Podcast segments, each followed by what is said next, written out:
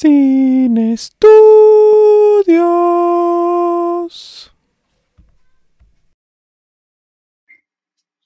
Buenos días, buenas tardes, buenas noches a la hora que usted nos escuche. Este es un episodio más de Sin Estudios y no sé si se va a escuchar más raro. Bueno, sí se va a escuchar eh, raro porque mi micrófono dijo me voy a morir y se murió. No sé qué pasó, pero ya no funciona. Hice lo que todo técnico tiene que hacer es conectar y desconectarlo hasta que funcione. Eh, obviamente no funcionó. Eh, también vi los drivers, a ver si, si era eso, tampoco funcionó. Desde ayer estoy batallando con eso y pues nada, no lo hice funcionar. Entonces vamos a ver si lo puedo arreglar o, o voy a tener que ahorrar para comprar otro o voy a ver cómo se escucha desde la compu, porque por el momento es la mejor opción que tengo para no dejar de filmar y no hacerme pato, porque si me hago pato ya no grabo nada y la verdad es que esto sí me gusta hacerlo. Entonces, hoy les vengo a proponer de nuevo un documental. ¿Por qué les estoy proponiendo documentales? Porque creo que a veces, eh, una, el género del documental, pues, pues, se, se ha revolucionado o se ha reinventado a sí mismo durante los últimos 25 años. Y que también hay documentales nada más de asesinos seriales en Netflix y nada más están viendo eso y ya estuvo, ¿no? Y antes de empezar con la descripción de este documental, sí hay que decir que en ese tipo de documentales, más también igual en estos hay que, hay, hay que estar pensando quién los pagó, ¿no? Estos es un poco más difícil porque eh, ya, ya, daré un poco la explicación más adelante, pero, por ejemplo, ¿no? Eh, si ustedes van a ver un documental acerca de un asesino serial, no, más bien les voy a dar el ejemplo de The. Ah, el documental de The fue un documental que sacó HBO ah, para hablar de la secta Nexion, esta secta que se forjó de trata de personas en el interior de una empresa multinivel, pero de coaching, ¿no? Este documental fue pagado por tres personas que al parecer, o no al parecer, al parecer lo voy a decir para que no, eh, también pueden ser culpables de lo que están señalando. Pero esto no lo sabemos porque como ellos están pagando el documental y como ellos lo están realizando, pues están dejando ver como, entre comillas, los héroes de la historia. Al mismo tiempo, a los dos meses, eh, Stars publica otro documental donde se ve la contraparte de India, que es una de las jóvenes que están buscando en el otro documental, donde ella relata su parte y no los deja tan bien parados, tanto como a ella no la dejaron bien parada en el documental de The. Entonces sí hay que poner atención cuando uno ve un documental, sobre todo de estos seriados o sobre todo de asesinos seriales, porque hay que preguntarse quién lo está pagando y para qué se está haciendo el documental. ¿No? Una vez dicho esto, entonces, ¿por qué creo que estos dos documentales no responden mucho a lo que les acabo de decir?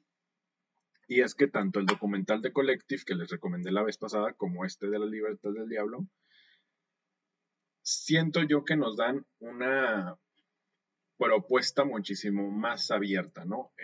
como lo dije la vez pasada en el de Collective, eh, no solo se marca eh, quiénes son los implicados, a lo mejor quiénes son algunos de las personas culpables, pero también nos marca que tenemos nosotros culpa como votantes, como personas civiles, como personas que, que residen en un país, de que lo que pase con las decisiones públicas y políticas nos, nos, eh, nos atañe a todos. Y si no estamos ahí, pues puede ser que el gobierno al cual desechamos vuelva a entrar porque no fuimos parte de este cambio. dando este paréntesis por terminado, ¿qué es lo que quiero que vean yo en el documental de la libertad del diablo? Primeramente, este documental es realizado por Everardo González. Everardo González es probablemente el mejor documentalista de, la generación. Es un documentalista mexicano. Una, eh, bueno, un, un, dato curioso es que es primo de Caldo Reigadas, que también ha sido un prolífico director que ha ganado eh, la Palma de Oro y muchos premios en el extranjero por sus películas. Y él fue el que, el que convenció a Gerardo González a meterse al Centro de Capacitación Cinematográfica del CCC de la Ciudad de México, diciéndole, e, él le decía, no, es que yo no quiero, le enseñó un cortometraje, eh, porque son primos, Everardo se lo mostró a Carlos y le dijo, Carlos le dijo, hey, ¿por qué no te metes al CCC y te conviertes en director?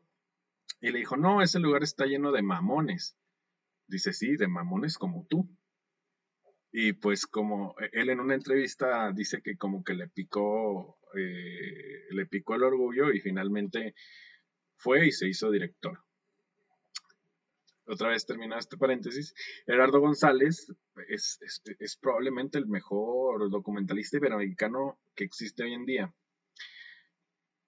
su trabajo de fin de grado o, trabajo de tesis eh, se convirtió en su primer largometraje que se llama La canción del pulque, donde va siguiendo eh, la vida de gente adentro de una pulquería.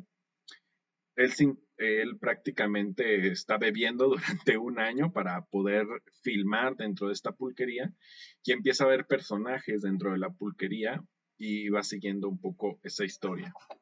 Después tenemos a los ladrones viejos.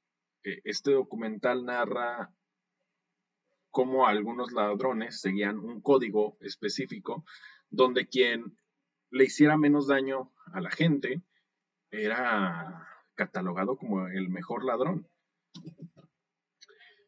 Cuates de Australia es un documental donde algún, donde toda una comunidad tiene que irse moviendo porque la sequía los obliga a buscar el agua. El cielo abierto es un documental donde se sigue a un eh, padre, no me acuerdo si es padre u obispo, aunque bueno, un obispo es padre de todos modos, declara que la iglesia tiene que estar en el favor, a favor de los más desfavorecidos en El Salvador y de cómo lo matan prácticamente.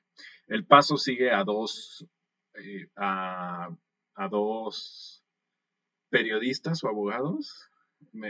ahí se me, se van a eh, revolver los cables. Que están buscando asilo, son periodistas que están buscando asilo político en Estados Unidos. Y después llega La Libertad del Diablo, Después vamos a tener Yermo y en Netflix hay otro que aún no he visto, pero que me voy a dar el tiempo de ver.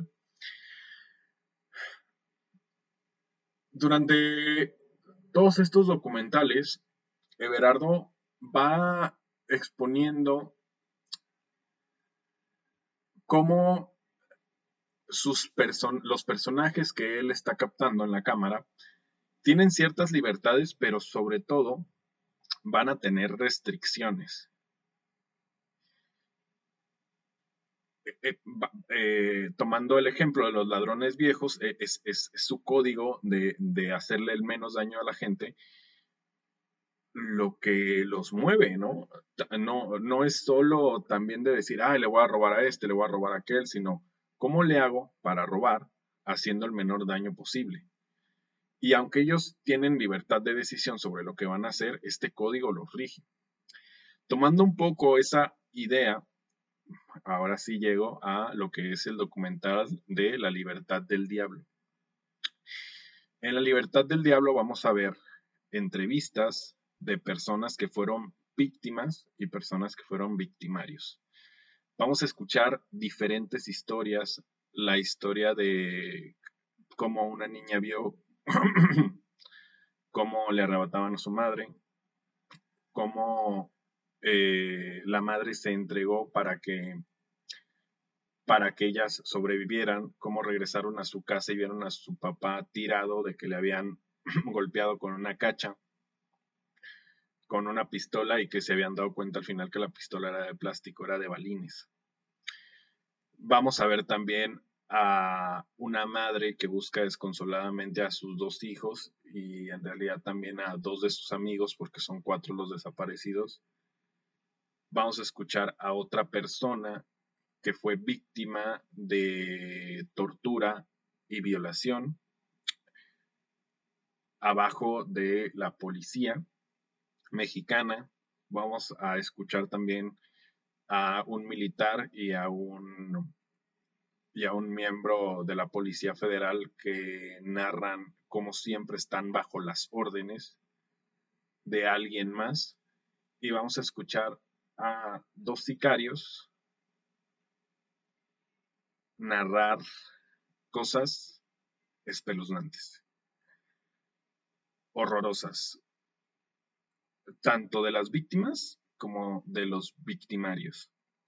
Y si ustedes pueden ver aquí en la parte de arriba, donde estoy ahí poniendo, Everardo González utiliza estas máscaras no solo con el propósito de guardar la confidencialidad tanto de las víctimas y de los victimarios, sino de tratar de hacer otro ejercicio, me parece que está tratando de hacer otro ejercicio con el espectador de no estar juzgando a nadie, sino de empatizar y de que produzcas este espejo. El primer espejo obviamente se hace con el director, donde varias veces se escucha cómo está preguntando y cuando llega la pregunta, entonces se viene este proceso de lo que voy a responder cómo está, pero al mismo tiempo nos lo está preguntando a nosotros. Hay una pregunta brutal cuando le dice a a uno de los sicarios que, que se siente, que se sintió después de haber matado a un niño, ¿no? Y tú te lo, te, lo preguntas a ti mismo y ves cómo reacciona el sicario.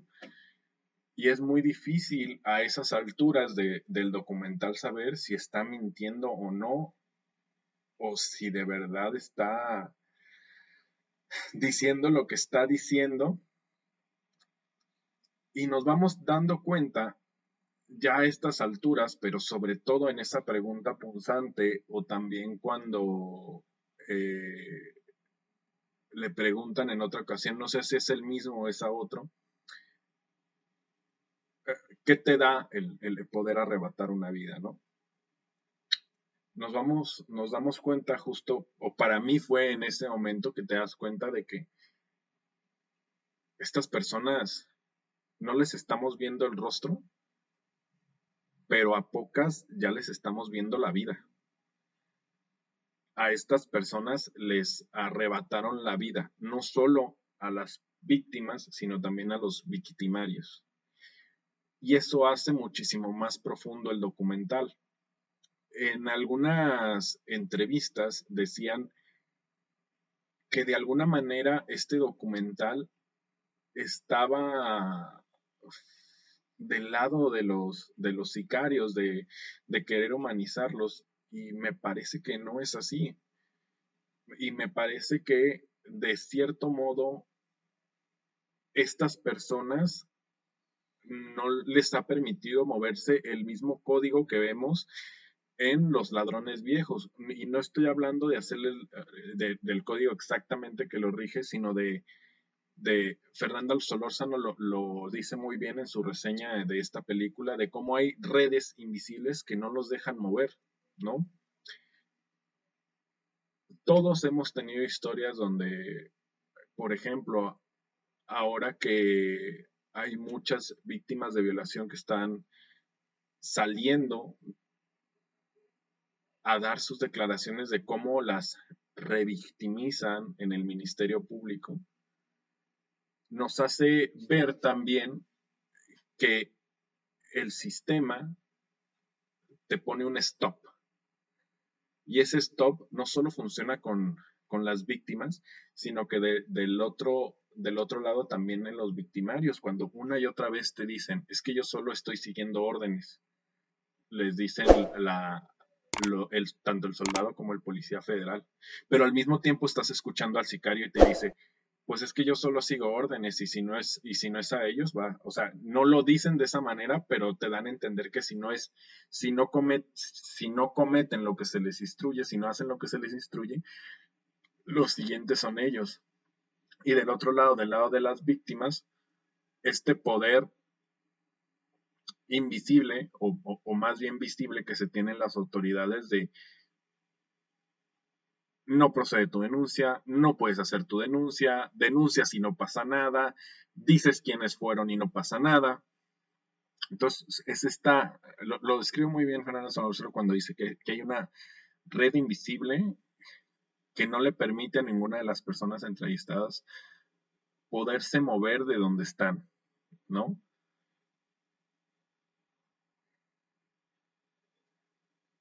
Voy a hacer una pausa para que puedan dilucidar de, lo que estoy hablando. Y regreso a, las máscaras. Cuando tú le estás poniendo al espectador este espejo, vas a ver solo los ojos, la, la boca, y para poderte transmitir, Everardo escogió, Everardo González, el director, escogió que tuvieran porosidad para que tuvieras como la lágrima, como el moco, como incluso de repente podemos ver hasta el, sudor de la narración de lo que está pasando. Eso hace ver que del otro lado hay alguien que está sintiendo una emoción, alguien que está sintiendo un, pues que simplemente está sintiendo todo lo que nos está narrando. Y eso me parece súper, súper importante en un documental tan brutal donde no te pueden enseñar el rostro de absolutamente nadie. Y que, como repito, creo que no se debe de enseñar, pero que también funciona como un ejercicio de, de espejo para preguntarte a ti mismo lo que estás escuchando que le pregunta a, el, director a, los personajes. Funciona también la historia o lo difícil de, cómo hacerlo es, imagínate, imagínense que ustedes están filmando todas estas entrevistas, pero muchas veces Everardo González no tiene una línea conductora, sino que deja que los personajes vayan hablándole de lo que ellos quieren. Y cuando pregunta, no les está no les está moviendo su discurso, sino que más bien lo está profundizando. Y ustedes están viendo esta serie de, entrevistas que parece que no tienen ninguna conexión y cuando él forja la pregunta, entonces podemos relacionar, por ejemplo, eh, uno de los casos donde una madre ve cómo subieron a sus hijos a una patrulla específica y que va a denunciar y que no le hacen caso y después cuando tenemos a otra, otro personaje que le dicen que lo subieron a él sin ningún motivo a una patrulla, eh, te das cuenta de cómo va hilando. Pero lo imponente es que no tiene, no, no hila de manera en que vaya punzando la historia, sino que deja que los, los personajes se desenvuelvan y solo profundiza en ella. Y eso es brutal porque prácticamente todos los documentalistas lo que, va, lo que van acechando o lo que van, van bifurcando la historia es a lo que ellos quieren. Y Everardo lo hace de manera completamente distinta, lo que haga el proceso de editar muchísimo más complejo, porque entonces yo me encuentro con muchísimas entrevistas, pero voy a ver dónde las puedo hilar. Eso es un punto que hay que remarcar de este documental, que es, es, espectacular. Finalmente tenemos lo visual. Nunca nos dicen en dónde estamos, en dónde estamos, en dónde estamos parados, quiénes son, etcétera, etcétera, para que nosotros pensemos que estamos en, en que podemos estar en cualquier en cualquier lugar. Obvio sabemos que bajo este contexto estamos en México, pero para pasar como a veces de una entrevista a otra o dar un poco de aire a, las entrevistas, podemos ver diferentes escenas y la que me parece que enmarca muy bien lo que te quiere dar el documental es la escena de, de un cuerpo en una bolsa negra en medio del bosque, donde nadie lo ve, donde nadie lo escucha, donde nadie lo siente y donde vemos solo bruma y silencio. Porque así se sienten, creo, todos los personajes. Como ya lo dije anteriormente, que me parece que todos estos personajes les han arrebatado la vida y a veces hasta en diferentes ocasiones. Y también creo que parte de esta idea, y voy a hacer aquí un link eh, hacia las tres muertes de, eh, el documental de las tres muertes de Marisela Escobedo. Si ustedes han visto también ese documental, se van a dar cuenta de cómo le arrebatan a la señora tres veces la vida. Y en este caso, en este documental, estamos viendo cómo, cómo bajo su relato les han quitado la vida tanto a víctimas y a victimarios. Y bueno, también hay una especie de prólogo que nos va a ayudar también a entender de cómo se van a desarrollar las entrevistas y de qué es lo que verdaderamente quiere el director y lo que lo que lo que quiere que veas tú es que no tomes partido y que veas el amplio espectro. No es solamente condenar a, los sicarios, a los militares que también dicen cosas horrorosas, eh, no solo también apiadarte de las víctimas, sino de darles herramientas. Y eso es lo que todos deberíamos de, de hacer una introspección, ¿no? Yo sé que no todos tenemos este, aparato de estar pensando o de estar siempre ayudando al otro, pero si la gente que puede hacerlo está nada más sirviéndose con la cuchara grande en el Congreso, pues de nada nos va a servir nunca solo estar viendo hacia el victimario, ¿no? Porque no hay una resolución. Si podemos ver a los dos sicarios me parece que así como se escucha su voz y la manera en que están vestidos, no deben de tener más de 25 años, lo que significa que tienen tiempo haciendo lo mismo y que fueron captados a una muy temprana edad. Y ellos lo dicen en algún momento, ¿no? El sistema está fracturado, pero no podemos solo brindar una solución a este sistema en el que vivimos solo señalando a los solo señalando a los culpables y no haciendo por porque estos tengan por lo menos, ya no voy a decir que se reintegren a la sociedad, es que la mayoría de estas personas, lo, dice el militar cuando empieza, lo dice el policía federal, dice, es que prefiero hacer justicia por mi mano porque sé que de arriba no va a venir la justicia. Si no le permitimos a todos los sectores formar parte de la sociedad y que cuando formen parte de la sociedad lo único que vean es impunidad, jamás vamos a salir del hoyo. Y esa es la reflexión a lo que te invita la libertad del diablo, porque el diablo no solo está de la parte de las víctimas, sino también de la parte de los victimarios. Y no con esto estoy justificando a estas personas, no me entiendan mal, pero hay que ver qué es lo que los orilla a tomar estas decisiones.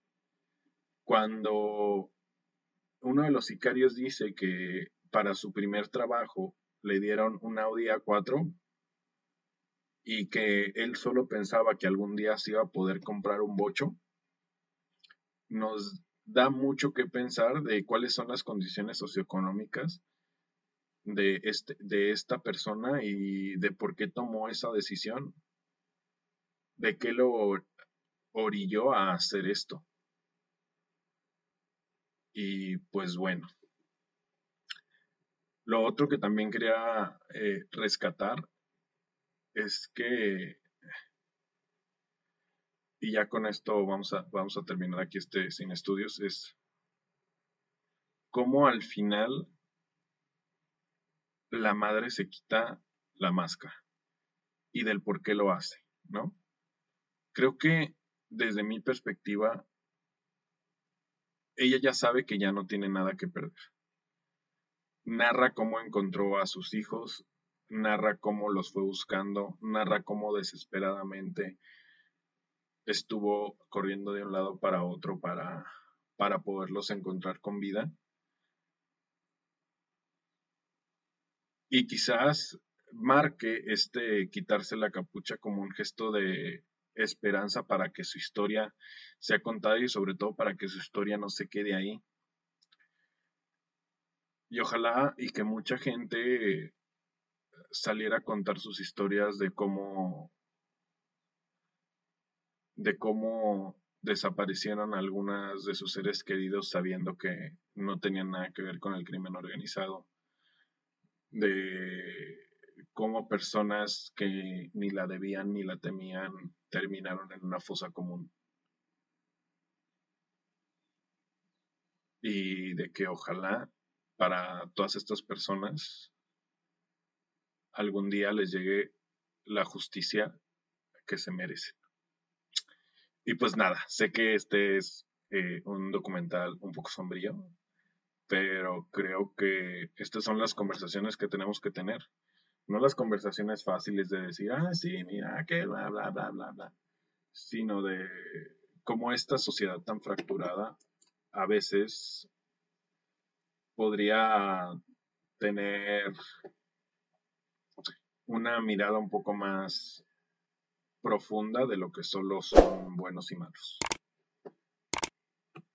Nos vemos, cuídense y espero que la próxima recomendación no esté tan sombría.